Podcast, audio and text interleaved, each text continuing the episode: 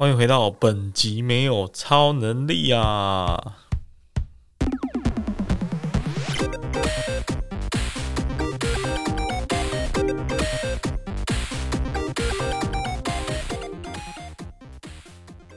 ！Hello，Hello，啊，这一集的节目内容。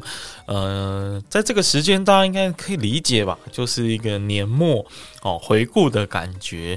那当然也要来跟大家分享一下，我们明年节目上还有我们的 IG 会做什么样的调整，还有新的规划。好，那在这个时候，当然年末大家都是喜忧参半啊，因为很多人呢，打开自己的这个年度目标，年初写的年度目标，可能就会发现，哇。呃，完成率可能连一半都不到。但我觉得，最可怕的其实是你完全没有定定你的年度目标。我不知道很多有多少人哈，有在做这样子的一个目标或者是时间的管理啊，至少有做一些 to do 这样子。那我惊讶的发现，其实还蛮多人是完全没有做任何的管理。这代表什么意思呢？代表很多人其实都没有嗯掌握自己的人生，这样听起来会是蛮严重的事情，对不对？好，那来跟大家分享，因为其实我大概在四年多以前吧，我就开始呃不知道从哪里看到的，可能是因为失恋吧，失恋所以太伤心了，所以我就觉得哦要来改变一下生活的方式，所以我就开始每周啊、每个月每年。然后不断的去做目标的定定，然后呢，持续的去追踪。那到现在也已经有三四年的时间了。老实说呢，我觉得这样子的一个生活过得更紧凑了，而且我总觉得我好像，呃，怎么说呢，就是过得比以前还要更充实。呃，这个充实不一定代表工作量更多，而是代表着就是我好像觉得这周过得很漫长那种感觉。那可能因为随着这个盘点你的工作量，然后你可以检视呃这个数字，还有你的量化的指标，你就会开始觉得说，哦，我这礼拜好像真的嗯做了蛮多的事情的，心情愉悦，很开心这样。呃，至少啦，我觉得有做目标管理习惯的这些人们，呃，可能跟我一样，都会比较少有一种说，诶，干我到底最近做了什么的那一种情境哦。因为我们可以充分去掌握我们自己最近做了哪一些的事情，那自然，呃，其实其实我曾经有听过一句话是这样说的：你必须要先数据化，你才能够去做优化。呃，也就是说，你要先把东西记录起来，你才可以知道你哪里做得不够好，哪里做得很好，可以持续的精进。所以就呃，更多的呢，除了掌控自己的生活之外呢，就你会知道说，诶，你做了哪一些事情？你做的事情很重要吗？那进一步就是呃，你的你的这个工作状态最近是否好呢？是不是太极限了呢？或者是你最近是不是太废了呢？嗯，讲得比较那个直接一点，就是你就算要废啊，你也能知道自己有多废。嗯，举个例子来说好了，其实我，呃，我最我最近哈，就是大概这两三年的这个规划都已经落实到周的目标管理了。然后，当然随着我最近案子量啊，就是包含我的各个各个这个斜杠的身份，还有我的本业的工作量都一直在增加，所以我的代办其实每周 review 起来是还蛮惊人的。我们今天录音的时间是十二月二十一号，虽然我们是在为这个年底呃跟大家一起跨年的这个特别节目做准备，但是其实就在上周啊，我的 To Do 啊，我的 To Do 啊，总共完成了一百二十几项，哇！你有没有想过这件事情是有多惊人？但没有做目标管理的人，可能听到这件事情都不知道要从何去比较，因为根本不知道你的平均值大概在哪。那我必须跟老师跟呃，必须老师跟大家说，我的平均值大概在于六十到七十之间，是我平均每周能够完成的任务量。那有时候呢，我知道我状态不太好，那我可能就只能完成四十多样。有时候呢，就像上礼拜是有点极端啦，就是完成到一百二十几项，这个真的是超级极端。不过，呃，心里的那种爽感啊，是非常的实际发生在心里的哦。当然啦，就是随着每周的检视频率增加，也会让一种呃没有达到的失落跟匮乏感也会随之而来。这个我们可以在后面的议题再讨论。但今天就是简单跟大家聊一下，我觉得目标管理的重要性就在于说，你对于自己的生活呢，可以多了一些掌握感。哦，就算你要废，你也能知道自己有多废。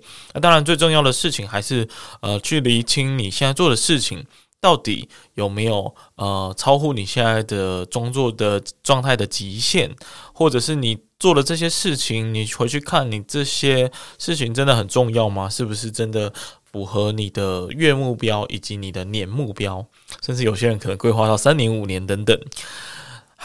那这就是我觉得目标的重要性啦。那再来就是要跟大家分享目标管理的方法哦，特别适合在年底的时候来分享哦，因为呃很快的就要进入到年初了嘛，新年新希望，总是希望今年呃能够比去年更好嘛，对不对？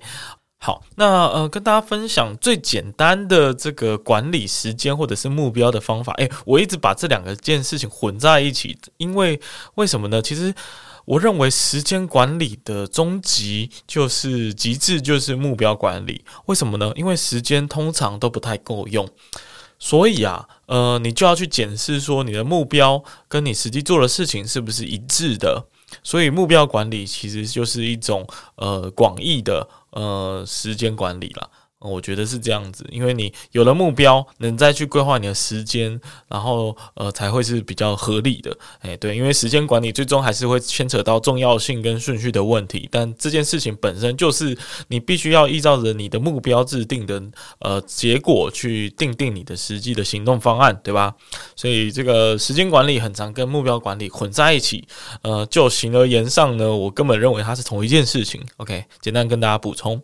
好，目标管理的方法有哪一些哦？最简单其实就是你至少每年你都需要去告诉自己，或者是在纸上写下来，而且一定要写下来，或者是打在某一个笔记软体上，因为这个就是你要时时刻刻在今年度或者在明年度去提醒自己哦。如果你还没有开始制定，那我也建议你可以先从这个动作开始，因为呢。当你在定定未来要做什么事情的这个过程啊，其实就是刚好可以跟你自己做对话的时刻，你知道吗？因为你在规划明年要做什么时候，你就会问自己啊，诶，我觉得现在什么地方不足？那所以明年我应该要加强什么地方？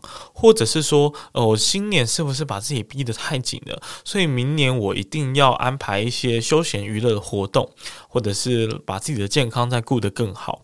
就是你会，你会非常的呃有意识的去开始问自己说：“OK，我未来要拿往哪一个方向走？”那还记得，就是应该很多人有听过这一段故事。那我在讲座或者在节目上，可能多多少少都有提到《爱丽丝梦游仙境》的里面就有提到一句话说：“呃，如果你不知道要去哪里。”那你现在在哪里一点都不重要，这就跟我们这个呼应到我们今天的主题啊。你不知道你未来的目标在哪里，那你根本不用管你现在的状态是怎么样，因为我们都还是期待是未来有一个方向性出来之后，然后再从现在走到那里去找出我们要呃经过这条路的执行方法，对不对？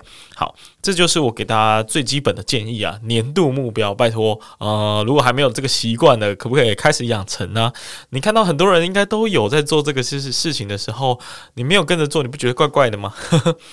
好，但当然，我觉得他是真的有对我们人生就是自我反省，然后检视，然后给自己的未来做一个修正，很好的一个途径哦。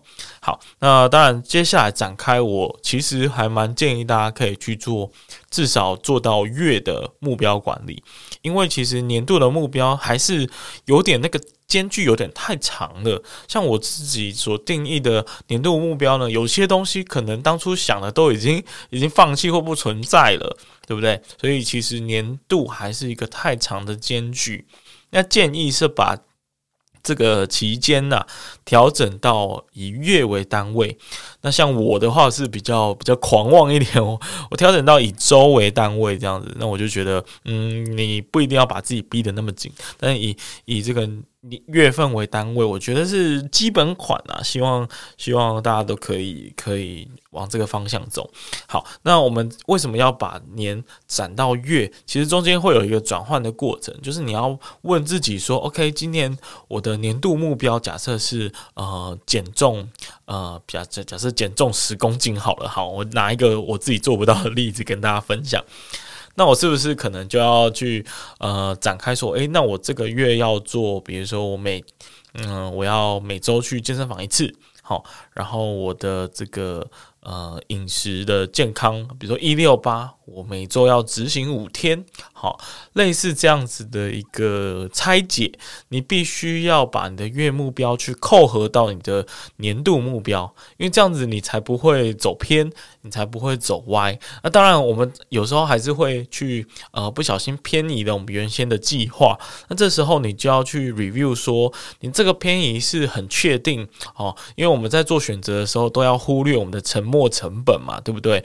就万一我们已经意识。知道这个专案，或者是这个这个根本就不是我们现阶段应该要做的事情的时候，那你可能就要回过头来去校正你当初年度目标的定定，好，然后再接下来去展开你的月份以及周行动的时候，你可能才会更呃脚踏实地的继续往下走下去。好，那当然，在做这几件事情的时候，有几个软体啊，同步也推荐给大家。呃，基本上我是我是用那个 GTD 的方法，那这个这个方法不一定你把它当成一个工具来使用，你可以把它想象成一个概念。是什么概念呢？它其实就是你你会有生活当中会有各式各样的灵感，或是杂碎的待办，或者是呃不一定很重要的事情啊。嗯、你就会把这些任务全部呢，呃，丢到一个池子、一个破里面。好，经过整理跟消化，然后分析它的重要性跟顺序之后呢，你再把它归类到你的呃真正执行的行动计划当中。这整套的概念很粗略的，我们可以把它当成 GTD 的精神。OK，那我蛮强烈建议可以呃把握这个精神的啦，因为其实它丢到池子这个破的这个过程，它它可以帮助你去稍微稍微冷静一下，因为我们刚刚说有很多杂讯嘛，好，有些重要，有些不重要，有些东西可以被滤掉，有些东西不一定我们要把它当成现在的目标，对不对？好，那这是有点扯远了，但是这个就是一个基本的精神，跟大家做分享。好，那在这个精神的架构底下呢，我其实很喜欢。喜欢用 Google Keep 这套软体啊，Google Keep 是什么呢？它就是诶、其实像 Windows 系统，它有内建一个自年便签，或者是有些人习惯用纸本的啊，就是用那个便利贴，然后来记录一些琐碎的杂事。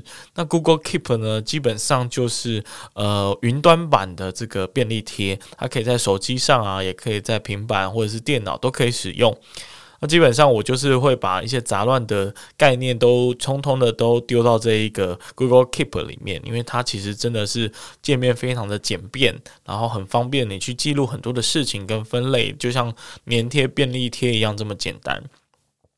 好，那基本上你东西丢进来之后呢，你就可以去做呃简单的分类，然后去判断哪些东西是重要的，哪些东西是不重要的。好，那接下来接下来下一个呢，其实。呃，就会有点分歧了。呃，有些时候呢，我们会用 Notion；有些时候呢，我们用我们会用另外一个我推荐的软体叫 Todoist。Todoist 算是世界盛行的一套这个 To Do 的记录软体啦。那我的概念就会把刚刚 Google Keep 这些杂乱的资讯做分类跟顺序的整理之后呢，丢到 Todoist 上面，然后去提醒我，诶，每天可能要做哪些事情，然后每周的目标大概是什么。那我大概会做这样子的。一个转换，那只不过最近啊，我把它转移到 Notion 上了啦。因为 Notion 就是一个呃，除了它比较新潮、比较酷之外，我觉得它是一个模组方块可以移动来移动去的这个设计，我是不是觉得蛮喜欢的？所以我在今年年底的时候也开始把我的 Todoist 的这一套软体的内容把它转移到，把它移植到 Notion 上面了。那大家就可以去参考你喜欢哪一种界面跟操作的方式。那当然，如果你是有团队的，你也可以用像是呃 Trello 这样子的软体哦。那如果你是要记笔记的，你也可以用像是 Evernote 这样子的软体。不过目前我使用起来，我最推荐的还是还是这个 Todoist 或者是 Notion，大家可以参考看看。好，那以上呢就是怎么做目标管理的一些方法，跟大家做分享哦。那当然还有很多啦，这个我在时间管理的路上，我们真的是聊不完。不过因为时间的关系哦，所以我今天就跟大家聊到这里。毕竟大家是跨年了，我们还是轻松一点比较好。好，那简单来盘点一下我个人二零二一年的。计划好了，其实算是完全符合自己预期之中的呃呃差劲，大概只有百分之五十，就是有一半的部分是达标，一半的部分呢就是啊很可惜没有达标。不过呢，呃，大家应该可能会很惊讶说，诶，呃，威廉你做了那么多事情哦，而且你。乍听之下，你的目标管理其实也蛮精实的。那为什么你还只只有一半能够做到呢？呃，但我必须老实跟大家说啊，人生就是充满了变化。没有变化就不是人生了嘛，对不对？但这是算是干话啦。但实际上呢，其实在，呃，我们刚刚其实有稍微聊到年度的这个规划的呃期间，还是有点拉得太远了啊，所以我们要随时的去校正自己啊。所以我在很多周目标或者是月目标所做的事情呢，都是还蛮符合我当下觉得很正确的决定哦。所以就算没有做到当初规划的年度目标，我并不会觉得失落感很强，或者是。非常的非常的遗憾，因为可能都是经过深思熟虑的选择，然后去慢慢的去调整，去做动态的调整。好，那简单分享一下，大概有分几类啦。哈，第一大类当然就是跟这个减肥啊，或者运动有关呐。那这一类呢，就非常遗憾哦，基本上没有实践。基本上没有时间，就是基本上不减反增啊，所以这个是我个人人生当中很大的一个遗憾吧。因为我就觉得说，哇，我这个在各个处、各个地方好像都蛮宣扬那种 MVP 啊，然后这个精实管理，然后行动派的精神，结果在这个呃自己的健康这条这这个这个选项上，竟然顾得这么差劲啊，这个真的是我觉得蛮遗憾的。不过，呃，明。年，明年好不好？就是跟大家做个约定啊，明年一定会有所改善。因为我其实也慢慢注意到，诶，它有慢慢在影响我工作的表现哦，或者是有慢慢在影响大家可能，呃，我去演讲啊，去分享，可能大家对我的观感或者是评价，可能会因此而下降一点。这个可能我自己也在检讨吧。不过。暂时，暂时，我们就先放下这一点好了。这一点真的是，我觉得史上这我人生最困难的事情，就是就是就是运动和减肥 好，那第二大类呢，比较像是啊、跟这个我的呃个人品牌或者是副业的这些工作有关的。好，那这些基本上呢，每一项都达标，基本上每一项都达标啊、除了有一些有一个项目是我我放弃经营的，因为我觉得那个那个团队或者是那。个题目不对啊，那我也觉得没有什么遗憾啊，因为其实我们一直在叫大家去做尝试，然后一直不断的去勇于失败，不要怕失败，好不好？就是一一直不断的去尝试。那既然我们强调这个精神，我觉得我当下已经就是审视过这个决定，绝对没有问题，我就是放弃是对的。OK，但。呃，也不能说意外啦，反正之后呢，也做了一个新的项目，就是我在高雄做了一个呃小充电这个共共享空间嘛。那最近也好不容易哈，好不容易度过了疫情，开始渐渐的呃有一些商机的好转出现啊。呃，不管如何，反正在这个副业或者是个人品牌方面都。啊、都成长蛮多的哦。那今年有听节目，应该也可以发现，我们今年的工商变得蛮多的哈。哦，工商的收入还不错，所以我今年呢也请了剪辑师来帮我做外包的管理哦。所以大家应该也有发现，诶，节目的更新频率非常的勤快哦，很少有落更，很少有落更，这点我倒是非常的开心。然后同时呢，我们 IG 也不断的在成长啊，然后也接到了很多的演讲邀约，也接到很多课程的分享邀约，所以这些呢都是在今年有达标的部分，这个我们蛮开心的。好，那另外一块呢，比较偏呃学习类的啦，学习类的东西哈。那学习类的东西呢，我基本上也是认定是有一半达标的。怎么说呢？呃，基本上我有规定自己今呃今二零二一年应该要来学习一下投资理财这件事情啊，那就结果来说呢，诶，我的投资理财好像都做得还 OK，今年算做得还蛮。还蛮 OK 的这样子，不管是这个呃呃，就就不透露了，好不好？之后我们有节目可能会邀请一些投资理财的专家来跟大家做分享。那我们再更啊、我们再敬请期待好了。包含什么 FT 啊、元宇宙啊这些概念，都是我最近很想要了解、很好奇的东西。OK，所以在投资理财就做的嗯还算 OK，还算满意。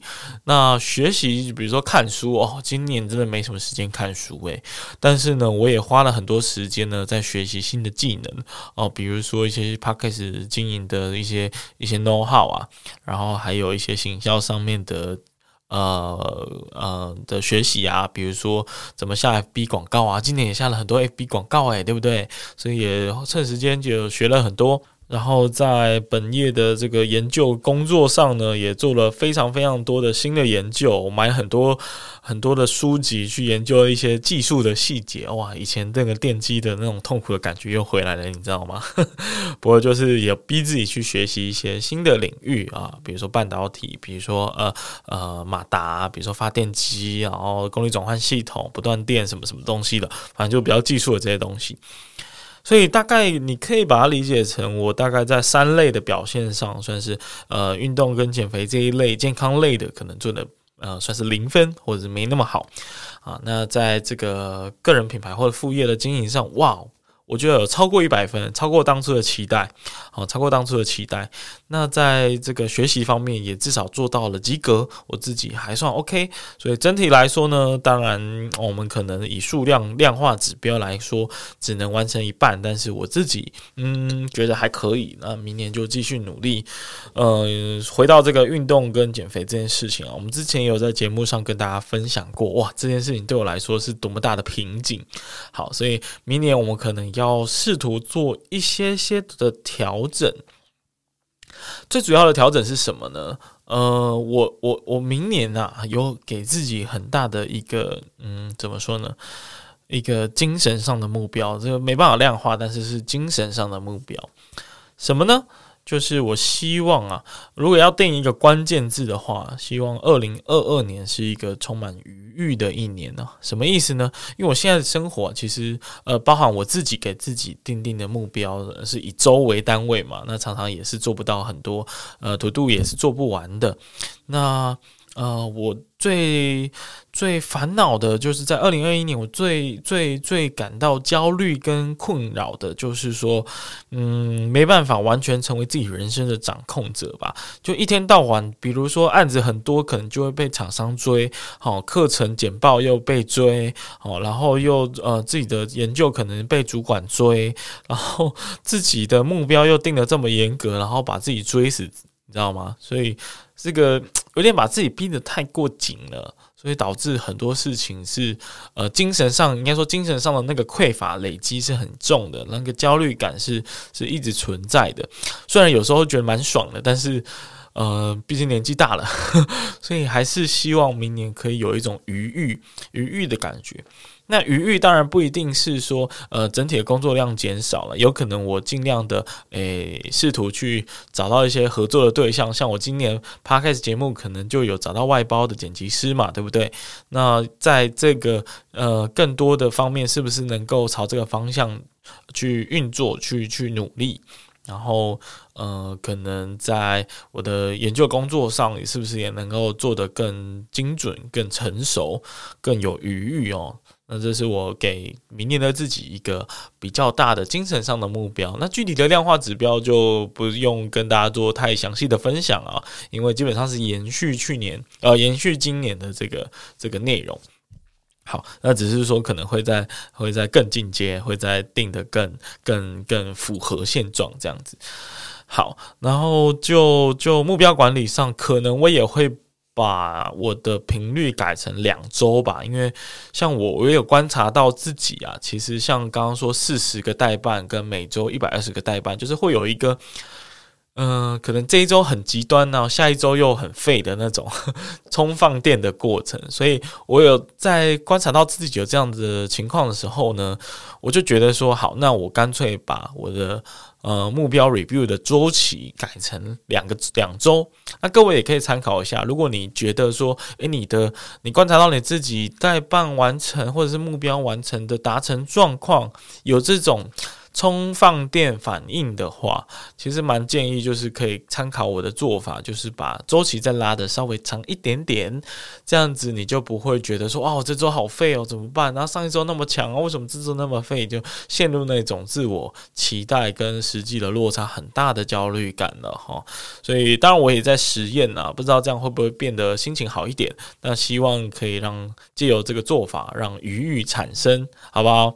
好，那回到节目本身吧，就是我们不务正业的超能力哇，今年也规划了，呃，接了很多工商哦，然后也也做了很多的调整，然后做了很多集的内容，非常的感谢大家的收听。那明年呢，呃，就也就是二零二二年呢，要做什么样的调整呢？基本上啊，就是因为我们时间还是上调配上还是不太够哦，所以在节目或者是个人品牌的经营上面。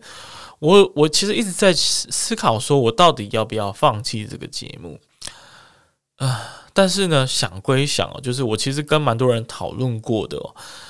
目前为止啊，放弃不在我的选项之一，因为我觉得啊，这个东西像不务正业的超能力，真的非常符合我个人的。嗯，特质或者是专长，就我觉得我我我多了解了很多不同的呃朋友或者不同领域的专长，或也经营了很多的副业。这个同时呢，帮助我的工作做得更好，帮助我认识更多的呃相关领域的人士哦。那我的工作表现也因此变得更好，所以基本上我是没有打算要放弃这个精神的。那所以不务正业的超能力这个精神，其实就形同于我个人的延伸，你知道吗？所以如果你抛弃，如果我抛弃掉这个节目或这个品牌的话，那就形同于我好像把一部分的自己给丢弃掉了。所以我不想要做这样子的事情。那所以在这样子的权衡之下呢，在二零二二年，我们这个不务正业的超能力啊，会继续往前走，然后但是会走的比较稳健，哦，走的比较没有这么急躁。我们的节目呢，也不会说，呃，尽量还是会维持周更的形式啦。不过我相信，可能不会有那么多一直做访谈的可能性。我们可能会更多的呢，来做一些呃生活的观点，或是职场的一些议题。那当然，大家也很关心所谓的斜杠，所以我可能会把之前阅读过就是斜杠的五十道难题啊拿出来做一个 review。那在 IG 的文章或者是在 Podcast 用声音的方式，偶尔呢来跟大家做分享，因为我相信听我节目很多人还是蛮期待斜杠的这个主题的。OK，然后呃，那我记得我记得那本书上面是有非常多的呃斜杠会遇到的难题啦。那结合我个人现在遇到的情形，我相信我可以是一个很好的失败或者是成功经验的分享者吧。尤其是失败，我相信很多人应该会想要参考别人的这个过程或故事。那就刚好借由这个一些这个威廉呃开杠的片段呢，就来跟大家做分享。所以，我们这个访谈的安排就不用那么紧凑了。那大家也不用呃，就是压力很大，说每一集我都好认真听啊。因为有人跟我说访谈都要很认真听，他比较喜欢听我这边跟大家聊天哦，然后讲一些概念。那我也会多多的去汲取一些生活或者是呃我在其他领域看到的一些。呃，状况或者汲取一些有用的价值给大家提取给你们，然后让你们也可以有有所收获。好，这就是我明年应该会做的一个调整了。那希望各位呃会喜欢哦。不过其实讲归讲哦，我我们那个我们的那个第几季节目第几季的这个这个编号呢，会在明年的一月，就二零二二年的一月正式进入第三季。哇，我也做了很久的时间了，还在继续坚持，还在继续努力的，而且我觉得就是它就是我他个人的延伸，所以我们会继续做下去的。那呃，编号这个。编号更换的意义呢？其实只是觉得，就是到了一个时间点，想要再从第三季的第一集开始，然后呃，但是内容本身应该不会有太大的变化。甚至连声音的格式啊，有可能会考虑换个换个换个配乐吧。不过这个这个就我们可以再讨论。